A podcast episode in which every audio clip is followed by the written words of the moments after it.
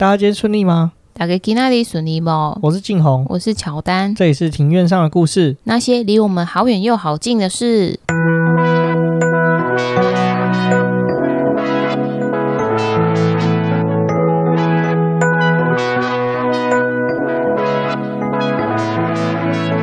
透过历史、书籍、电影、风土，带你进入那些看似很远却其实离我们很近的事，在这里扩散你我的小宇宙，还有那些故事所延伸出的观点。本节目透过 First Story Studio 上传，Google 搜寻 First Story 了解更多。好，我们今天录音的时间是九月二十号下午八点三十六，哎，明天就九二一了。没错，然后今天也是中秋连假的第三天。对啊，我们已经爽到第三天了。我觉得时间过得好快哦。对啊，好，就是上个礼拜呢，呃，应该不是上个礼拜，就是我们在上一次录音的时候有聊到说我的牙齿的事情，就我吃拉面把牙齿弄断的事情啊。后来我终于把我的牙齿给补好了，真是可喜可贺。恭喜你，终于讲话不会闹红了。我那时候真的很好笑，就讲话会闹红，我不知道该说什么，就很无奈也很无言啊。不过还好，因为现在疫情，所以大部分的时间都是戴着口罩，所以你同事可能也没什么机会笑你。对啊，对啊，对啊，这真是万幸啦。再来的话是，大家连假出门的时候啊，记得要小心一点啊。因为我妈在连假第一天就骑脚踏车的时候不小心摔倒，然后就两只手都骨折，就到一个比较地区型的医院去看诊。挂了急诊进去，然后居然跟他讲说，你这个手骨折，礼拜一还要再才能来开刀，因为没有医生可以开刀。后来我们才紧急转诊到比较大型的这个教学医院，就是医学中心，那才可以处理。而且后来这不得了，就是去医学中心一看，才发现说，哎，其实这个骨折的状况比想象中的严重。对啊，我们觉得说有可能是因为血糖过低的状况，然后昏倒。所以说提醒大家，如果说有出门啊运动的习惯，如果说有平常有血糖过低的问题，尽量是随身携带一些小点心在身上，就是可以随时补充啦。那除了这个之外的话，就是请大家就是连假的时候，就是在外面游玩的时候要小心啊，不然这个。医疗服务确实是会受到这个廉价的影响啊，确实会有比较比平常的状况还要再严峻一些的情形。对，没有错，就大家都要小心。那再来的话，最近的话，我也看了一本书啊，叫做《无限赛局》啊。这本书其实还不错看啊。这本书忘记作者是谁了。总而言之呢，这个作者他算是一个蛮有名的这个激励作家。书的内容其实就写到说，其实人生就像一个赛局一样，但是你不能就是做有限的赛局。它有限的赛局的意思就是说。不要一直跟别人去做比较，你要跟自己去做比较。不要说认为胜过对方，这个游戏就结束了，而是要一直在人生之中不断的挑战自我，挑战自我。我觉得他的这个观点跟内容是讲的非常的不错啦，那蛮推荐大家可以买这本书来看。所以听起来比较像是自己跟自己比较的意思吧？对啊，对啊。那我这本书看完了啦，这本书现在在乔丹的手上，他好像还没开始看，因为这是我买的，我先给你看。哦，好像是这样子。因为我看书的速度蛮快的啦，所以就我先看了。那至于我自己手上这边的话，还有很多本书，其实也都还没看。没错，就是保持阅读的习惯是一件很好的事情。对，我这里想要抱怨一件事情。就是呢，我们今天有去圆山吃了一家披萨店，那名字我觉得就不要说了。反正呢，就是这个披萨店，就是我觉得店员有点没礼貌，就是因为现在疫情期间呢，就是要梅花座，然后我们坐的位置隔壁其实是空着的，就是桌子椅子都没有人使用，我们就是把我们的物品、私人物品放在上面，那就是。我把我的手机，静红把他的口罩，因为静红是把那个口罩的外侧放在桌子上，也就是说它的内侧是朝上，然后店员就擅自把我的手机就是直接叠在他的口罩上面，然后把我们的桌子搬给别人使用，然后也没有跟我们告知一声。店员的服务确实是有点小问题啦。我觉得东西好吃。是其次，可是我觉得没有尊重客人的不行。这个没有跟客人告知一声说要移动桌椅，那东西要帮我们就是稍微调整一下位置。这点没有跟我们说，确实是真的是比较不好。希望说就是有服务业的听众朋友的话，可以发表一些你们的想法跟意见啊。就是如果遇到这种事情，要怎么处理会比较好？于是我马上露出我的天蝎座本性，就是 Google 评论，我马上给他一星评分，我超不爽的。我是对于这个评分是没什么感觉啊。啊，对，这个我们节目的留言不可以给我留一星哦，我要留五星哦，这很重要。对，我们没有对你们不礼貌。好啦，我们终于要进入今天的正题了啦。我们今天又来到这个暌违有一点久没有再出现的系列，就是钱币上的那些事。那我们今天要聊的这个币别呢，一样是延续上一次的话题，就是我们的美金。上次是讲美金一元，那这次是讲乘以十，美金十元。你这么快就破，有差吗？好啦，这样也好啦。哎、你当听众是不会看那个标题吗？哦，对啊，这样说也没错啦。总而言之，我们今天要聊聊是美金十元。那为什么要聊这个美金十元呢？其实呢，上一次聊美金一元，它的正面就很明确嘛，就是一个华盛顿。啊、华盛顿大家都知道是谁了。那至于美金十元的话呢，好像大家比较少知道说这个美金十元正面头像的那个。那个人是谁？这个人的话，其实我觉得也蛮有意思的啊。那为什么会出现在大众的视野上？尤其是我们这东方世界，就是这两三年比较知道说十元美金正面这个人是谁，是因为很重要的原因，是因为迪士尼的关系。嗯，迪士尼的一部音乐剧是以他为主题。对，讲到迪士尼，你知道迪士尼在台湾要把那个有线电视台给收掉了吗？哦，你说以后转电视频道说转不到迪士尼吗？对啊，对啊，他就换成他的串流，就是 Disney Plus 啊？为什么？因为 Disney Plus 比较赚钱啊。哦，也对啦，就是要把钱放在比较有利的地方。对啊，上有线电视还要跟人家抽成嘛？啊，你自己上串流，他 IP 已经够强了，他 IP 你知道漫威其实也是迪士尼的欸。哦，有听说漫威是迪士尼的啊。然后我印象中很多有的没的都迪士尼，迪士尼之前把 Fox 买下来了。所以那个 Fox 体育台啊，也是迪士尼的。讲到这个，我就很不高兴，因为台湾的 Fox 体育也收掉了。然后还有我要看赛车没得看，我这件事情蛮不爽的。哦，你就只能用网络看吧？对，我只能用网络看。那用网络用什么方法的话，这个就要低调再低调了。好，有兴趣的听众可以私讯我们。对 对对，私讯我们，告诉你说怎么样利用一些厉害的手段来看 F1 赛车。好，我们再回到我们的十元美元这个介绍一下。你知道十元美元正面到底是谁呢？哦，我上次有跟你提，我觉得他是所有就是纸币正面人物最帅，他就是亚历山大汉密尔顿。对，其实他的翻译叫亚历山大汉密尔顿啊，但是实际上他的那个姓啊就是 Hamilton。我也不知道为什么台湾这边翻汉密尔顿啊，有些人是叫汉默顿啊。不过 anyway 这不重要，重要的是就是大家记得就是 Alexander Hamilton 就是他的名字。这是十元美元正面的人物。那其实十元美元整张纸钞的设计，其实我觉得是比较无趣一点点，它比较没有那么多细节。哦，不像一元的细节众多，就是还要分好几个区块来解释。对啊，对啊。那这个十元美元的话就很单纯，就是一些纸钞上正面会出现的一些东西啊，比如说介绍说这个是十块钱美金嘛，是美国财政部发的嘛。正面的肖像就旁边有一个肖像啊，反过来背面的话就是一个很大的。一个建筑物，那反面的话，这个建筑物是美国的财政部。十元美元的材质的话，其实跟一元美元其实是一样的，它也是由棉花跟亚麻混合材料而组成的。百分之七十五的棉花跟百分之二十五的亚麻混合材料。对，这个听起来就是可以做衣服，又是可以做衣服，对，又是可以做衣服。所以说天气冷，觉得没有衣服穿的话，你可以把你的美钞。缝一缝就变成一件衣服，你这样是鼓励人家那个毁损国币耶？我们现在在台湾又不是在美国，就是披在，我觉得就披在身上就好了，当棉被。这也跟听众朋友这边聊一下，就是。其实，如果你在台湾，你把新台币拿来缝成一件衣服的话，其实你是有违法的疑虑。但是你在台湾把十块钱美金或一百块美金缝成一件衣服的话，其实你在台湾是不会怎么样的。那这样入境美国应该会被抓吧？这是有可能的事情。如果说你穿的那个缝制的十块钱美金衣服，然后过海关吗？对，过海关的话，不能这种白痴吗？可能就被请到小房间这样子。哦，就是海关跟你聊一聊。对啊，再来聊一聊就是美金啊。其实美金有好几个面啊，有一块钱美金、两块钱美金，然后十块、二十块。五十块、一百块这几种面额，那这这些面额上面的这个正面的头像呢，其实都是美国有名的政治人物。这些政治人物呢，很特别，就只有十块钱美金跟一百块美金正面的肖像用的不是当过总统的人。这个亚历山大·汉密尔顿就是其中之一。另外一个纸币就是一百元纸币上面呢，正面的肖像也不是总统，那是我们的富兰克林大大。哦，所以他也没有当过总统，对，他也没当过总统。哦，他们有个共同点，就是开国元勋之一。对，没错，他们其实都是美国的开国元勋啊。这是呢，我们先从背面开始讲起啊。背面这个财政部的这个大楼。我们其实，如果你手上有一个十块钱美金的话，你把它翻到背面，有一个财政大楼。这个财政部大楼其实盖的其实蛮漂亮的，你不觉得吗？对啊，还蛮壮观的耶。没错，这个财政部大楼的话，其实也坐落在我们现今的这个美国的首都，这个 Washington D.C. 那它是在这个宾夕法尼亚大道一千五百号的地方。那这个条宾夕法尼亚大道呢，其实非常的有名啊，因为毕竟我本人也没有去过美国。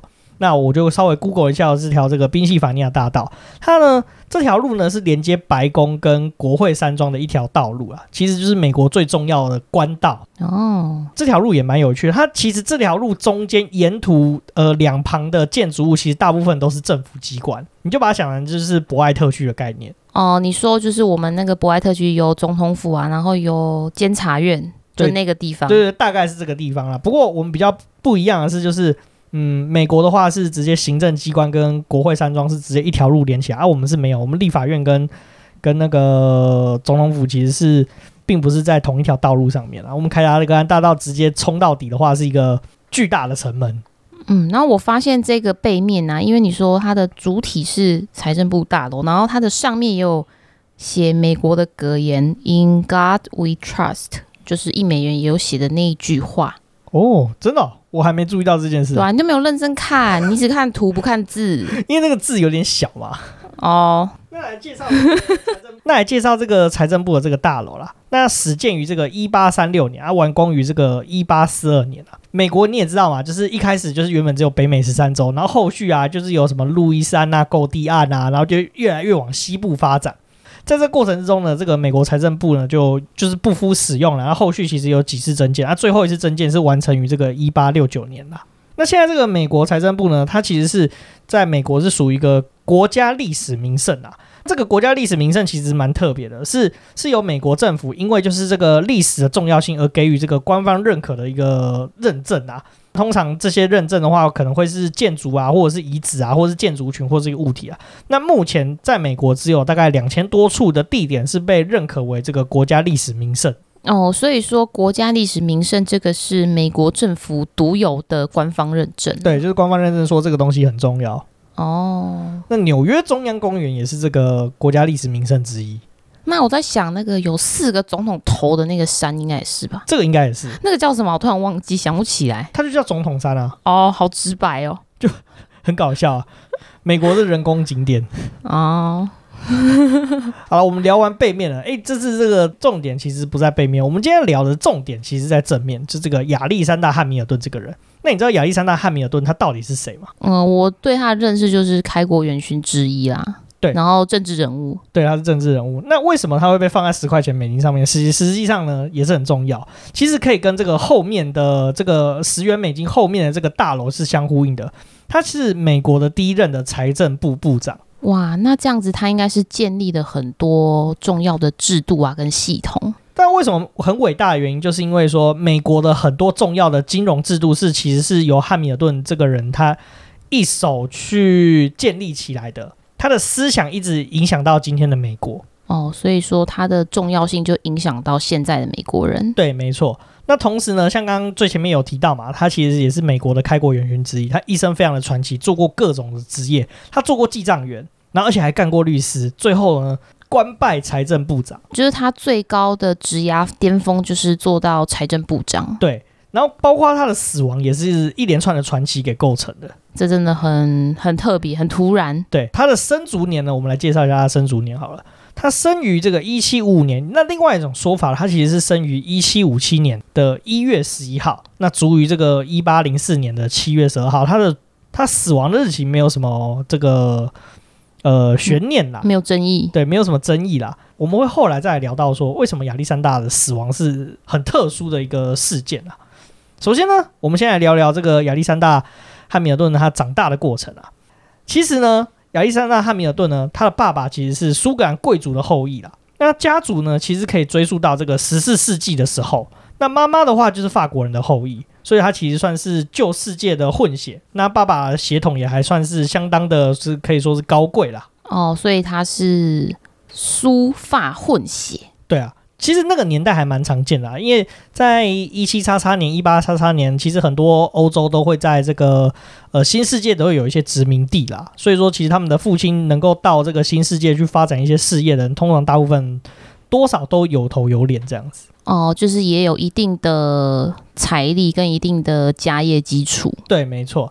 呃，汉密尔顿的妈妈为什么会遇上他的爸爸呢？其实是为了要逃避他的第一段婚姻呐、啊。原本呢，汉密尔顿的妈妈是住在这个加勒比海的尼维斯岛这个地方，为了逃离这个婚姻，所以他来到这个圣基次这个地方，因而遇上这个汉密尔顿的爸爸。所以其实呢，汉密尔顿呢，他的出生就比较特殊一点点，他其实算是非婚生子女。其实因为呃，有一种说法是说，汉密尔顿的妈妈其实并没有跟他第一次结婚的对象离婚。哦，就是他们那个年代可能办离婚手续，也不是说特别的正式，就是他没有完成这个正式的手续。一方面是这样，一方面是其实他算是逃婚的嘛，所以说其实要办这个离婚的手续也并不是这么的容易啊，也蛮尴尬的。对不对，而且在那个年代，其实要办离婚也不是这么简单的事情。没错。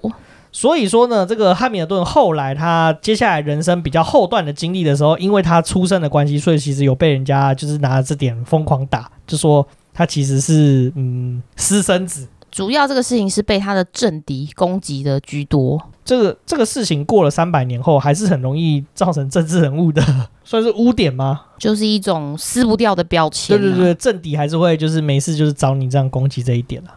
没错。对，那时间到了这个一七六四年，那汉密尔顿的话就随着父母就移居到加勒比海另外一个岛屿叫做圣克罗伊岛上面。在这个之后呢，他父亲居然就是莫名其妙就离开了他们母子两个，那原因其实是不明。那这样听起来，他爸是个渣男。其实讲起来，他妈妈其实也蛮辛苦的，就是。第一次婚姻就遇到渣男，第二次婚姻还是遇到渣男。哦，第一次不知道是不是渣男，第一次可能是觉得自己可能不幸福吧，然后就勇敢的奔向自由，然后遇到第二个以为是真爱，然后结果是个渣男，就是直接不知去向。对，更可怜是隔了三年后，在这个一七六七年的时候，汉密尔顿这个母子同时染上了这个恶疾啊，在这个二级染上的情况之下呢，这个汉密尔顿的妈妈就不幸的去世了。那汉密尔顿虽然说也活了下来，但是也因此成了孤儿。他真的身世很坎坷哎，对啊，你不觉得他真的很可怜吗？过得很辛苦。对，那汉密尔顿虽然说成为孤儿以后呢，他也其实也很励志啊。他那个时候呢，十四岁的时候就开始在这个纽约商人在西印度群岛，西印度群岛其实就是现在的这个古巴那一带的那些群岛，就叫西印度群岛。哦，所以他是在现在古巴那一带。对，生活就加勒比海那一带，oh. 生活。那那个时候，他就在那个纽约商人所开立的这个商行担任职员，负责管账啊。那而且他很厉害哦，他把账管的这个分毫不差。那同时，其实也在那边也学习到一些关于金融啊、贸易啊、商业的这个知识啊。那其实也是奠定他未来可以成为这个财政部部部长的这个基础啦。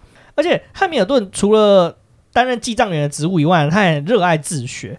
他其实在这个打工工作担任职员的同时呢，同时他大量阅读这个书报，所以他对这个数学啊、法学啊、哲学跟文学其实都有很大的兴趣，而且还自学拉丁文跟希腊文。他其实应该蛮聪明，所以他会拉丁文。对，他会拉丁文。那他可以去当神职人员呢？他可以去天主教，所以代表说他其实很厉害啦。那也因为是这样子啊，就是他担任这个商行的职务，其实担任的非常的好嘛，所以他的天分就被当时这个岛上的商人给就是看得出来。所以，因此岛上的商人就决定集资他，就是把他送到北美去受到一个高等的教育了。他在这个一七七三年年的年底呢，就受到这些商人资助，而来到美国本土，进入了这个国王学院就读啊。那这个国王学院呢，就是现今的这个哥伦比亚大学的前身啊，就是连胜文念的那一间。哦，原来如此，所以他是连胜文的学长。对，他是连胜文的大学长。就如果说他论。论这个辈分的话，可能连胜文一路要从那个大西洋退到太平洋才看得到汉密尔顿。对啊，时间也那么久了。对，没错。同时呢，汉密尔顿就进入到国王学院学习嘛，学习了大概两年多的时间呢。那时候美国就发生一件很重要的事情，就是独立战争的爆发。那汉密尔顿就那时候就决定说，嗯，他决定要中断学业，就是投笔从戎，加入军队。哇，那他真的很有勇气耶。对啊，汉密尔顿就是很有勇气的人。其实他在独立战争其实很很厉害，欸，他那个时候是担任一开始担任中尉的角色，而且他担任中尉的时候，他那个部队其实是有点两光两光，就人也不齐啊。所以汉密尔顿他除了训练的任务，他还要再招募士兵加入他的连队。那表示说他可能也蛮会说话的，对，他也很会招生，很会说服别人。同时呢，他除了就是从头到尾就弄出了一支部队可以打仗以外，他的战功其实也是非常的彪炳啊，而且他个人。也非常喜欢在前线作战。那那因为他战功非常的好嘛，所以其实就受到当时独立战争不少将军的赏识。那速度就是被这些将军给邀请到担任就是他的这个所谓的帐前助理了。那这个帐前助理是什么？其实算是在独立战争那时候一个特殊的职位，它其实就是有点像现在军队的幕僚的职务啦。那时候听起来好像是小助理。它很重要，就是军队的判断其实是呃需要这些幕僚、专业的幕僚去判断说，哎，接下来可能这个部队要怎么移动啊，要怎么去进攻，要怎么去策划，所以他是非常重要的角色。不过它比较谋略性质，而不是在前线指挥的角色。那我觉得他应该取一个帅一点的名字，比如说呃营帐大将军之类的，还叫什么助理？其实是讲的蛮有道理的啊。不过。这个东西的话呢，在现代的战争里面就叫参谋啦。听起来有没有帅一点？帅很多，还是说可能是因为他是英文翻译过来的关系，所以我们可能也没办法很确定他真实原本翻译过来的意思。这个我要再了解一下，他到底英文原文是什么。但是在那个年代，确实这个帐前助理算是蛮重要的角色，而且以前都会这样叫。再回到这个独立战争，他受到赏识的部分啊，刚刚有提到说嘛，他其实受到很多将军的赏识嘛，就那些将军就邀请他担任这个帐前助理啊。不过呢，因为汉密尔顿他个人他其实想很享受在前线作战的这个感觉，所以他就一直拒绝这个将军啊。但是这些将军呢，也没有因此而生气啦。他就觉得说汉密尔顿是个人才，所以他当时这些将军呢，其实极力的向当时美国第一任总统华盛顿去推荐这个汉密尔顿啊。哦，蛀牙的华盛顿，对，蛀牙的华盛顿，大家还记得吗？在上一集有讲到说，华盛顿他看起来嘴巴憋憋的，笑得很尴尬，是因为他有牙周病，有蛀牙的问题。对啊，大家要好好保护牙齿啊。好，我们再回到被他被华盛顿推荐这个地这个这个事情啊，很多人。都想要在华盛顿麾下工作，或者是说华盛顿很很欣赏某一些人，他想要邀请他来工作，那他通常都会写一些贴推荐信嘛，就是请给那个他赏识的人。那不过通常这个推荐信呢，大部分都是华盛顿请他的手下去拟稿，然后最后再签名就好了。这这其实在现代也蛮常见的，因为毕竟呃有名的人他需要推荐的人很多嘛，他不可能每封稿都自己拟，不然会写到疯掉啊。嗯，他没那么多时间。对，没错。但是呢，汉密尔顿很不一样，就是很多将军都一直跟华说，就是华盛顿推荐汉密尔顿这个人。所以华盛顿呢，很特别不一样了。他特别自己亲自写了一封这个邀请信，请汉密尔顿担任他的这个帐前助理啊。除了亲自写信哦，这还不够哦，他还帮这个汉密尔顿。从从他的那个军阶从上尉连升到中校，这也这是官阶其实蛮大的哦。从你可以比喻一下吗？从几颗星升到几颗星？他还没有到星星啦。那以男生来说的话，哦、上尉就是三条杠，那、啊、中校就是两颗花。中校能做什么？中校其实呢，在那个新训连队部队的旅长呢，三颗梅花就是上校。中校的话就是副旅长，在新训连队的话，那中校可以给你竞价吗？可以啦。哦，那蛮大的了。其实你连长就可以帮你竞价哦，真的哦。对，好，因为我没有当过兵，我不晓得。但是有当过兵的人都知道，中校其实算是蛮大的官了，嗯、不小的官了啦，算是中阶主管的概念。哦，好，那再来，因为就是华盛顿亲自邀请的关系嘛，啊，所以说就汉密尔顿就也没办法拒绝说，就是不担任他的帐前助理，因为毕竟华盛顿当时其实是在独立战争之中，他算是领袖的角色。对啊，老大都说话了，还不给他面子吗？对对对，于是他就加入了这个华盛顿的团队，就担任他的帐前助理了。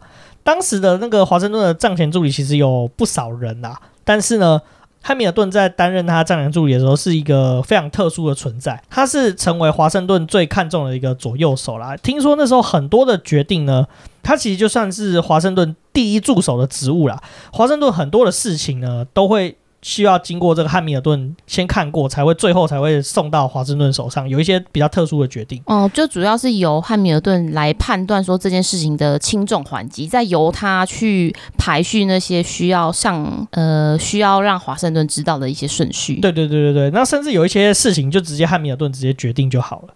汉密尔顿一共在这个华盛顿手下担任四年的这个账前助理啊，其实他很特别的存在，为什么呢？其实因为。要担任华盛顿的账前助理有几个条件啊？第一个的话，大部分是要出生于这个所谓的士绅绅士阶级啊。第二个的话，受过高等教育。第三个要忠于革命，而且品德要高尚啊。那我想第二点跟第三点，其实汉密尔顿都有符合了。第一点的话，出生于这个绅士阶级，我们都知道嘛，汉密尔顿他其实他的父母亲他是非婚生的子女，对，他是非婚生子女，而且他父母双亡，而且他也不是有钱人家的小孩，所以他其实是一个很特别的存在。那也是因为这个汉密尔顿他有担任过这个帐前助理的角色啦，所以说呢，他一开始嘛加入独立战争，他是一个很厉害、很会带兵打仗的连长，所以他一路从军人慢慢走向这个政治家的角色，主要也是有受到华盛顿的耳濡目染啊，就对政治的情况有更多的了解。没错，没错。帐前助理的话，这边再特别再解释一下帐前助理的这个角色啊。其实帐前助理的话，他其实有点像是秘书，然后也像是参谋的角色。他在那个时候呢，他其实会做非常多的这种文字工作啊。在华盛顿手下这个帐前助理呢，他需要负责很多的事情，他需要跟各州还有各个将军去做一些书信的来往啊，去做这个各种命令啊、会议记录等等行政的这个职责。那同时，他也会执行这个战场上的一些军事任务的策划。那这个工作很重要，也很忙。对啊，也很忙啊，工时应该很长吧？对，应该是很长啊。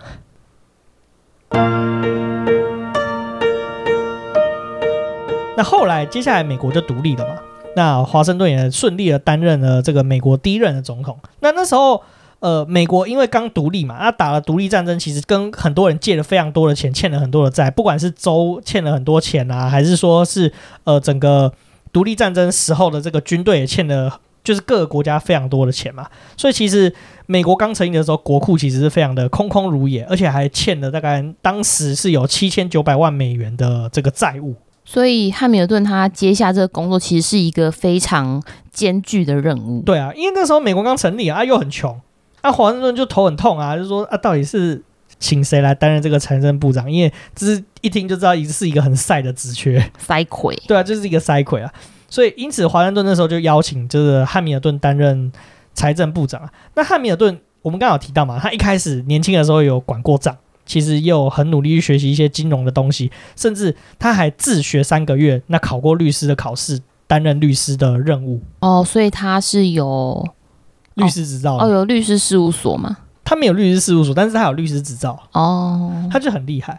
汉密尔顿后来就出任这个财政部长啊，那就想了想。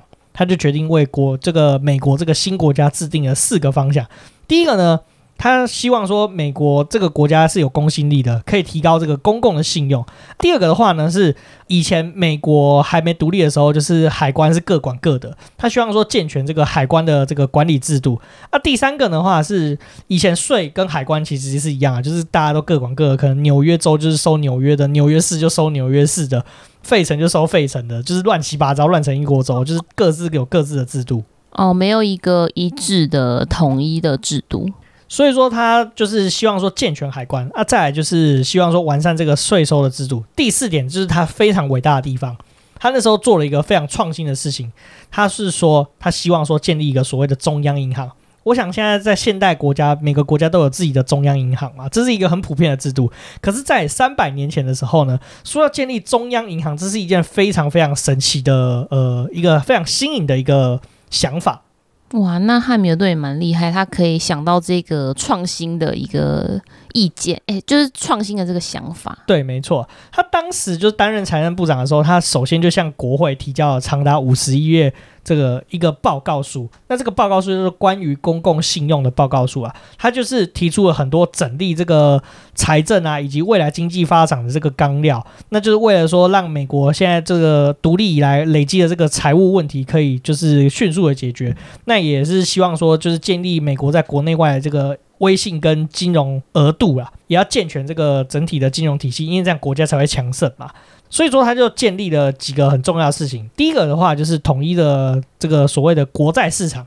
以前呢，还没独立之前，各州可能都有跟别人借钱嘛。那所以说，他就把这些各州州的州债收编国有，由联邦政府去负担这个债务的问题。就是他也有要统整这个债务的意思。对对对，没错，就是这个债券呢，就是由国家去做统整。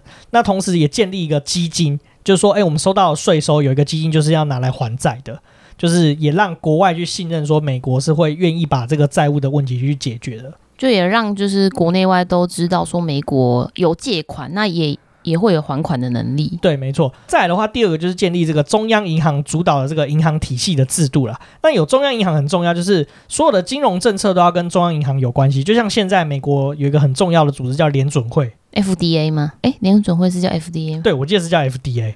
那联准会每年就会去决定说要升息还是降息嘛，所以就是由联准会去主导。呃，现在的经济的方针大概是怎么样？那我想也知道，大家都知道说，美国现在是全世界最强的国家嘛，所以他就说要降息，然后量化宽松，那市场上就有一大堆热钱就跑出来，那那些热钱就拿来炒股票。哇，抱歉，我勘误一下，美国联准会是 FED，Federal Reserve System。哦，原来是叫 FED 啊，没错，每天听还是记不起来，真的是不知道自己在干嘛。再来的话是第三个。汉密尔顿他还提出了另外一个金融体系很重要的一个政策，就是统一这个铸币的体系啦。以前的话是各州就自己就是各造各的，甚至也没有统一的一个银行体系。因为以前美国刚立国的时候呢，其实是没有美元的，在更以前其实都是用旧世界货币，有些州是用法郎，那有些州是用西班牙的银元。哦，我以为你要说贝壳，没有，那上古时代什么年代还用贝壳？那时候其实货币其实蛮混乱的，所以后来他们就统一收回来。那而且以金为本位，就是简单来说，就是你国家有多少黄金，你就可以做多少的印多少的钱，铸造多少的硬币这样子。前阵子我记得看到美国好像一直要印钱，所以是他们黄金很多喽。现在已经不是金本位了。现在其实啊，这个有机会再聊，这个很复杂啊。现在现在的话，其实美国是用在信用在发钱的，而且它的钱其实不是跟金去挂钩，而是跟石油挂钩啊。这有机会可以再聊一集很长很长的东西哦。难怪阿拉伯他们很有钱。对，这个哦，这个故事真的很长，以后有机会。好，我觉得可以开一集。对。另外，刚刚我们前面有提到说完善税收嘛，所以说呢，他把关税还有消费税收回成联邦的体系，而不是各州去管理这个东西。汉密尔顿在那个年代其实就看到很前瞻的东西。我想那个时候一七叉叉年的时候，英国发生了一件很重要的事情，就是工业革命。那因为工业革命的关系呢，所以制造业未来会是一个非常大的一个发展的动能。所以汉密尔顿那时候就其实就有想到说。希望说美国是鼓励为这个制造业发展的一个金融体系的这个政策哦，就是他主张说美国未来的金融政策是要可以支撑制造业的发展。对，没错。所以你看，美国制造业非常的强大，我们可以听到美国有很大的品牌一直持续到现在。像不知道大家有没有听过杜邦这间公司？没有。它是化学界非常有名的一间公司，它是做火药起家的。那那个时候在一八叉叉年的时候，它就成立了，所以它其实就算是受惠于这个政策。它是美国非常厉害的制造业，应该有听过 GE 这间公司吧？奇异有，奇异其实百年老店，那其实它也是制造业。其实美国的制造业也是非常非常厉害，它拥有非常多的专利，而且 GE 是世界上三大的呃飞机引擎制造商之一。这个吃力不讨好的任务嘛。就是由这个汉密尔顿去接下来的。那汉密尔顿在完成上述的这些任务，就比如说像是统一国债啊，然后建立中央银行体系啊，以及金本位的这个铸币体系，以及税收的改制，这些政策已经完成之后呢，汉密尔顿就决定在这个一七九五年一月辞职。但他辞职的原因其实有很多种说法，有些人说其实他跟华盛顿有一些摩擦，其实他在独立战争的时候就跟华盛顿有一些。呃，理念上的摩擦，吓、哦、我一跳！我刚以为你要说他们有一腿，哦，有摩擦 哈，有摩擦，那个摩擦不是这个摩擦，因为都是可能因为都是厉害的人吧，所以厉害的人就是本来就会比较有自己的想法。对对对对，而且听说汉密尔顿的个性版就是比较冲动型的，啊，华盛顿也是冲动，那两个很冲动的人在一起就是一言不合就打架。哦，不是一言不合就跳舞嘛，紫禁之巅。好了，那总而言之呢，他就退下来在第一线的任务。不过他其实因为在他是开国元勋，而且又是财务相关的背景出身，又担任过财政部部长嘛，所以其实他在美国政坛的影响力是非常非常的巨大的。他同时，他其实那个时候呢，他的政治影响力甚至影响到第二届总统大选的投票。那其实这个第二届总统大选其实也造就就是他逝世的一个很重要的原因之一啦。哦，他跟人决斗吗？对。在那个年代呢，决斗是一个非常盛行的事情啊。那你知道决斗是怎么决斗的吗？决斗哦，嗯，我想决斗应该就是一对一钉孤枝吧。对，钉孤枝。那械斗呢？械斗就是一群人互殴，所以就是台湾早期有在讲的械斗，就是一群人互殴的事件，一群人互殴的事件。啊，决斗的话就是一对一，就比如说双方的首领直接出来定国机。那你觉得哪一个比较恐怖？其实差不多恐怖啊，都会死人啊。哦，好。不过这个那个年代决斗其实是非常残忍的一件事情，就是两个人然后站一定的距离，然后就两个人拿着一支手枪，比如说 A 跟 B 两个人要决斗，那 A 跟 B 可能就互站在十公尺远的地方。然后拿手枪对对方射击，而且他们不能同时射哦，他们还要决定说，比如说他们不知道他们就事前会有协议，可能是 A 要先射，然后 B 换先射。啊，因为那个年代的枪，我记得是没有膛线的啦，所以说其实你就算瞄准，你也可能射歪。哎，等一下，所以你说的决斗是真的有这个定义这个项目？我以为只是讲一个事情的过程，只是一个描述而已。没有没有没有，而且决斗还是有一些规则跟一些。阿里阿扎的规定就对了。他原来决斗是真的有一个，嗯，怎么讲？真的是有一个定义，一一个一个规则章程哦。对对对对，这在美国那个年代其实还蛮常见到这个决斗的状况哦。就一言不合就决斗，这真的很超乎我的想象诶。汉密尔顿就是因为决斗而死的。那为什么他会死呢？其实是呢，他那个时候在一八零四年七月十一号的时候呢，在新泽西。应该不是新泽西，台湾应该叫纽泽西州威霍肯这个地方，跟之前的美国的副总统叫做阿隆博尔进行决斗。那为什么他会跟这个阿隆博尔进行决斗呢？其实是阿隆博尔跟汉密尔顿之间呢，他们其实是有非常多的私人恩怨，加上政治上的一些想法上的不一样，所以说其实他们大大小小有累积了非常多的恩怨啊。那两人的对于国家的看法其实是意见相当的分歧啊。那主要是。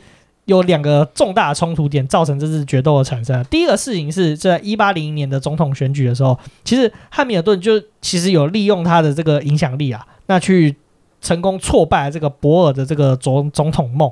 博尔就后来当不成总统嘛，啊，退而求其次。后来时间到了一八零四年，就纽约州进行了这个州长选举啊，博尔其实要竞选这个州长。那不过汉密尔顿呢，那个时候其实就是因为声望也很好嘛，加上说他手上其实有控。就是控制了蛮多的媒体，怎么觉得好像跟现在有点即视感哦？所以说他媒体的关系很好。对对对对对，所以他其实那时候就有对这个博尔的名誉呢，就是是有一些抹黑啦。反正那个年代就是散，也是就开始抹来抹去啊。其实过了三百年，情况也没有改变。哦，就是可能叫一些他控制的媒体去下一些耸动的标题。对对对对对对，那就两个人就不爽嘛，所以这个紧张的气氛就是其实达到了这个最高点了。所以两个人就决定说，我们要来一场决斗啊。那我想起来，为什么我刚刚对决斗有点疑惑，是因为有明着讲是叫决斗，没有明着讲是叫暗杀，对不对？对啊。哦，所以他们就约定了一个地点，然后就两个人就拿手枪换。对方这样子互殴，再来聊一下这个决斗这个事情。其实汉密尔顿他是非常痛恨决斗的，而且他儿子也是因为决斗而死啊。但是因为那个年代就是一言不合定狗一就决斗，他还是接受了这场决斗，所以可以拒绝。其实是可以拒绝，那干嘛不拒绝？就是啊，面子问题。对对对，其实汉密尔顿是一个很爱面子的人啊，所以后来他其实就接受了这个决斗。嗯哼，这场决斗的结局呢是这样子，就汉密尔顿就射歪了。博尔的话呢，这个时候呢，致给了这个汉密尔顿致命的一枪，我记得就是直接敲中他的要害。那汉密尔顿就奄奄一息，就被带回来，就是他在纽约曼哈顿的家中。然后，于是就在决斗的隔一天，一八零四年的七月十二号就逝世了。至于这场决斗，其实后面史学家就是到现在还是进行激烈的的争辩啦。包括是谁先开枪的？那为什么汉密尔顿是打偏的？到现在史学家还没有理出一个真正的答案。所以说有很多种版本，有有的是说什么汉密尔顿啊，其实他根本就没有射射击，是博尔先偷打汉密尔顿。然后也有一种说法是汉密尔顿是故意打歪，然后博尔其实是一个小心眼的人，就直接打爆汉密尔顿。就是有很多种各种说法，就吵成一团，乱成一锅粥这样子。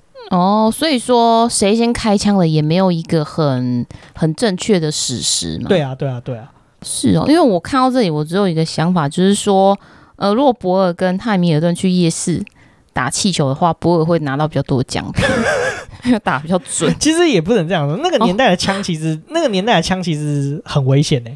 哦哦，是有可能还会打到自己。对，他那个时候制作没有那么精良，有些还会膛炸。哦，你说拿在手上就是突然炸掉？对，就是糖炸。我们以前当兵的时候超怕，就是扳机扣下去，如果子弹没有射出来的话，我们直接吓到烂掉，因为它有可能直接就糖炸，糖炸会炸到自己。糖炸是一直是胸膛在胸膛炸掉叫糖炸吗？它是糖是枪膛的膛哦，因为你子弹你是装弹夹进去，然后弹夹它会往上推，那往上推它会有一些机构装置，你扣扳机的时候它会策动子弹里面的一些机构装置，然后把子弹推出枪中，但是他如果没有推出这个枪管中的话，它就会在那个枪的这个结构里面累积能量，然后就嘣嘎爆炸的时候，它就叫这个就叫膛炸，然后会炸到自己的。好可怕哦！所以有可能会因为这样然后受重伤。对对对，是有可能的。嗯哼，对啊。那你以前有遇过膛炸吗？没有。或是你的铜梯？没有。哦，那就好。真的很可怕。对啊，这是一件非常危险的事情啊。那也是因为这样子，所以就汉密尔顿就结束了他这个传奇的一生。对啊，就连逝世也是一个很传奇，还没有一个很很很定论的一个答案。对，没错。而且也是因为这样子啊，就汉密尔顿因为决斗而逝世啊，所以。往后的美国就决斗其实就被视为一个蛮不文明的象征。那美国其实也慢慢的就减少决斗的这个事情就发生了。所以汉密尔顿的死其实也造成这个决斗的没落。哦，那就好，因为这个其实是蛮残忍也蛮暴力，我觉得是蛮不必要的行为耶。其实。对啊，对啊。好，我宁愿他们去打架了，不要用什么枪来决斗，好可怕哦。是没错啊，那其实这就是汉密尔顿的传奇的一生了。不过，为什么汉密尔顿为什么近几年会一直进入到大家的视野？其实就像你刚刚提到，就是迪士尼的音乐剧啊。其实这个音乐剧其实也不是迪士尼拍的，它是一个美国非常有名的这个剧作家，叫做林曼努尔·米兰达所撰写的一个音乐剧。那他负责的是剧本跟词曲的填写，而且这非常特别的是，这个音乐剧所有的演员。都是黑人所扮演的哦，就连汉密尔顿本人也是黑人演员吗？对，没错，嗯，所以是非常特别，因为这个时代背景，所有的历史人物都是白人了。那我觉得这在美国是掀起一个非常大的，算是一个很惊艳的一个尝试，这样子啊。那为什么他会写这个剧本？是因为说他当时在这个机场就购买这个汉密尔顿的传记，他在前面读完几个章节之后，他就深受感动，所以就决定说要想办法把这个汉密尔顿的故事搬上这个音乐剧的舞台。那也是因为这个音乐剧，所以在让美国的小朋友其实对汉密尔顿就非常的更熟悉。而且这个音乐剧很特别哦，它里面所有都是用嘻哈元素，就是 rap。哦，会有又又又吗？是没有到幼儿园，因为我也没看过整出戏，可是我在 Google、YouTube 上面看过一些片段啊，真的是蛮精彩、蛮特别的一个尝试啊，确实是美国年轻人会喜欢的风格。因为其实老实讲，不管现在是在台湾或者在美国，其实嘻哈文化在主流的音乐圈。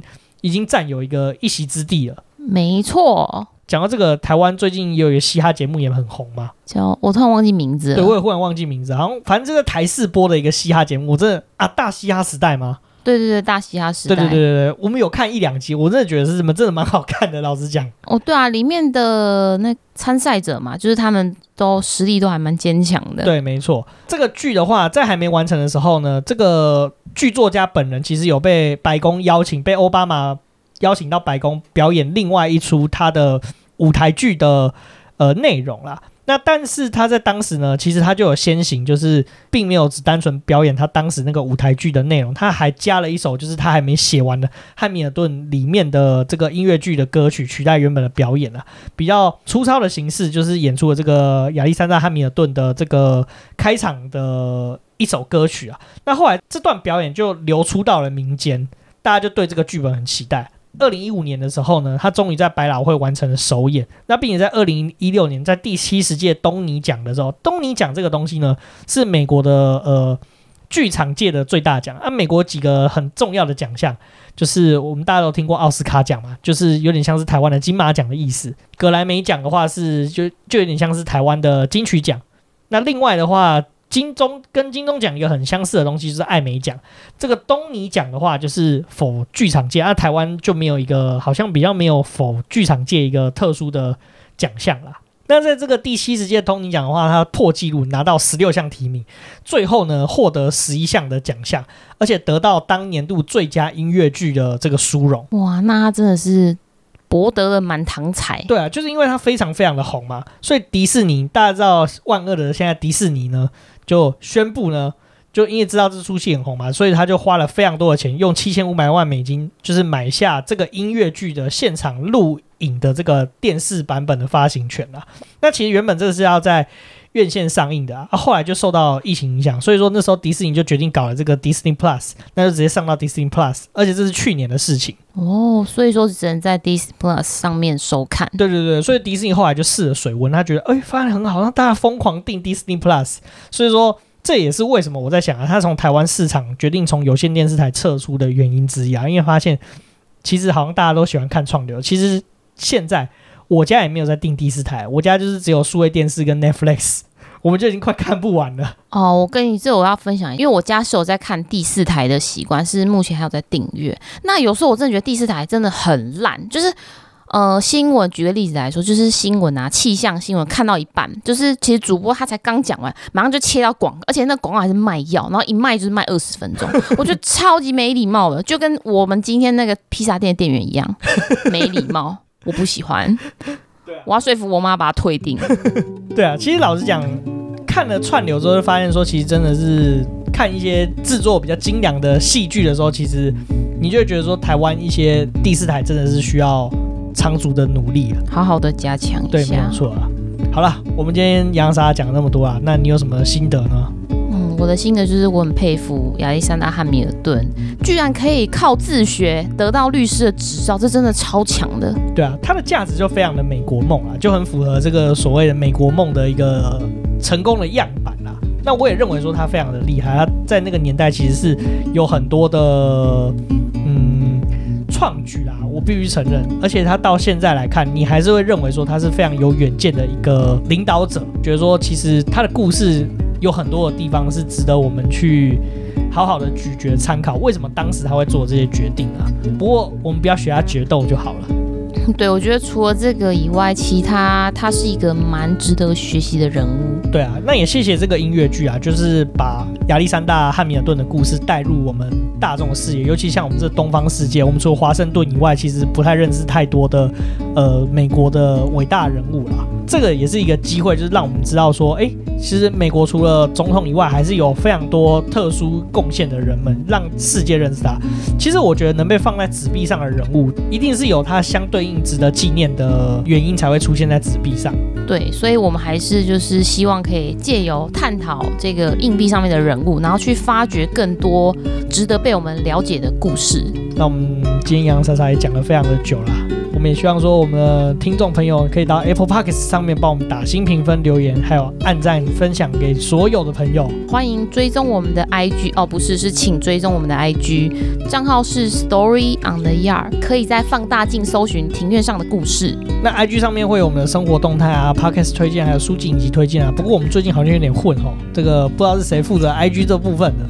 水坤帮的我最近都没有什么在现实动态贴文，因为最近我都在想哪里有好吃的披萨店。你不要找借口。